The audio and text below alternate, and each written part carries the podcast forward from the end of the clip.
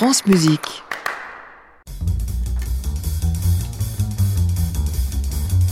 First Lady, voici Marjolaine Portier-Kaltenbach. Je crois que Costel Niteshku et son violon vous ont un peu inspiré Eh pour oui. votre chronique du jour, Eh oui, Marjolaine. tout à fait, Alex. Oui, parce que je vais vous parler du tout premier chanteur français à avoir enregistré avec Django Reinhardt. Donc, vous voyez, on reste pas très loin. Et Stéphane Grappelli était dans les parages? Tout à fait. Ah, mais je fait. suis rassuré. Alors, c'est qui ce premier chanteur Eh français? bien, ce chanteur. C'était bien avant Yves Montand. C'était bien avant Yves Montand. On est, euh, alors, il est né en 1906 à Nogent-sur-Marne. Il s'appelle Jean Sablon. Euh, c'est aussi accessoirement un peu le premier crooner à la française.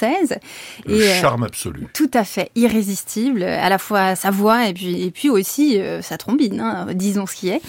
Et, euh, Petite et- moustache? Petite moustache, Oui. grande moustache même. Hein, euh, Il serait très à la mode aujourd'hui. Sacrément touffu, tout à fait. Et c'est donc, euh, bah, il est né dans une famille de musiciens, père, compositeur, les deux frères pianistes, la, fr- la sœur, pardon, chanteuse également. C'est elle d'ailleurs qui a créé le chant des partisans pendant la Seconde Guerre mondiale. Et euh, bon, il commence très tôt sur les planches. Hein, à 17 ans, il est déjà euh, au, au bouffe parisien avec Jean Gabin. Il enchaîne avec le Casino de Paris. Un premier album sous son nom avec la chanteuse Mireille en 1930 qui, qui, qui fait un tonnerre, hein, on, peut, on peut le dire. Et euh, en 1933, révélation, il part aux États-Unis et là, qu'est-ce qu'il découvre? Il découvre le jazz. Et forcément, à son retour, pour son tout premier tour de chant, il décide. Il est, il est pas revenu en s'appelant Jean Sablon. Ah non, Non. c'est vrai que ça lui... bon, c'est assez sexy, mais enfin, il avait pas besoin de ça. Il était tellement irrésistible que son petit nom Frenchy lui, lui collait parfaitement à la peau. Et il recrute Django Reinhardt. Et alors, à cette époque-là, Django se remet tout juste de son accident. Il va enregistrer par la suite avec plusieurs chanteurs euh, français, une soixantaine de chansons. Mais euh, Jean Sablon est le premier qui voit en lui un véritable artiste. C'est le premier qui déjà va insister pour que les musiciens soient sur scène avec lui et non dans la fosse. Ça, c'est une première grande nouveauté. Et par ailleurs, il va lutter avec Columbia pour que le jour où il rentre en studio, Django ait le droit à 8 à 16 mesures d'improvisation et qu'il soit pas simplement derrière en train de faire la pompe. Et donc, c'est un peu lui qui le, qui le révèle finalement. Et en 1935, ils vont enregistrer ensemble une ravissante chanson. Et et, et pour l'occasion, Sablon est enregistré avec, à une guitare rythmique près, avec euh, le quintet du Hot Club de France. C'est grand luxe. Très smart. Et comment elle s'appelle cette chanson? Elle s'appelle très exactement Cette chanson est pour vous. Elle est pour vous, Alex. Ah ben, elle est pour toutes nos auditrices et nos auditeurs.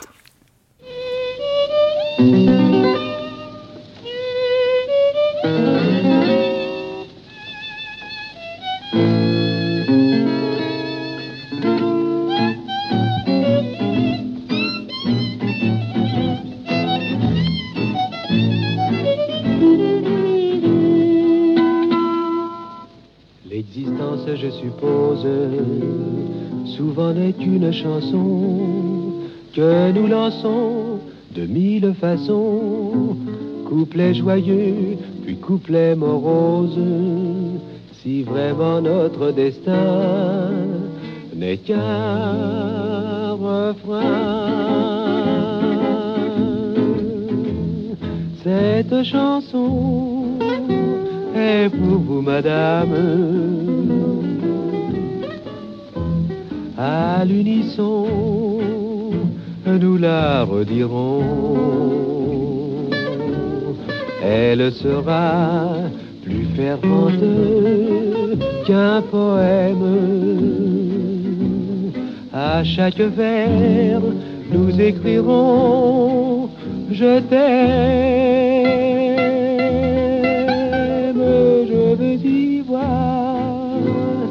une ardente gamme des mots d'espoir redits chaque soir. Tendre frisson, bonheur d'aimer, c'est notre programme. Car la vie, madame, n'est qu'une chanson.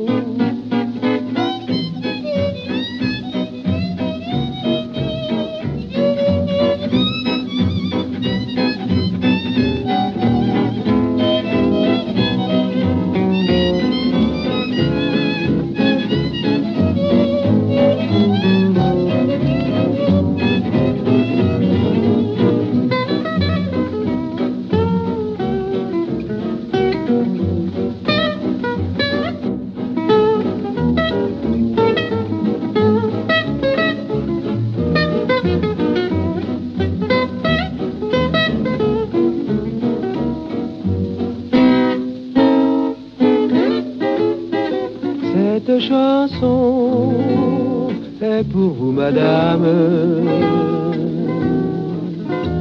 À l'unisson, nous la redirons. Tendre frisson, bonheur bébés, c'est notre programme. Car la vie, madame chanson. Vous aviez raison de dire que c'était irrésistible, Ah hein. Marjolaine. Un peu court, un peu court mais délicieux. Ouais, ouais. Et, et en plus de ça, autre, autre, euh, autre Jean, première. Jean Sablon, donc, avec Django et, et une plage d'improvisation, une pa- et Django, quelques mesures d'improvisation. Ouais, ouais, ouais. Et Stéphane Grappelli. Ouais, ouais. Et il, a eu le nez creux, il les a repérés très rapidement. Et il a eu le nez creux également parce que en 1933, période à laquelle il découvre le jazz, il découvre sur place aussi l'utilisation du micro. Et ce sera le premier chanteur français à utiliser un micro sur scène. Euh, Il y aura quelques mauvaises langues qui vont euh, qui vont le rebaptiser Jean Sanson parce que euh, on trouvait ça un peu lâche de pas de pas finalement faire porter sa voix. Alors que vous le voyez bien, on l'entend parfaitement ici. Lui a trouvé une manière euh, de l'utiliser en susurrant à l'oreille et euh, c'est aussi ce qui donne, euh, ce qui donne ce- cette, cette chanson absolument irrésistible. Bon, c'est un peu notre ancêtre aussi, alors, puisque nous, on sur au micro aussi. Oui, c'est ça, c'est vrai, c'est notre cousin. À réécouter sur francemusique.fr.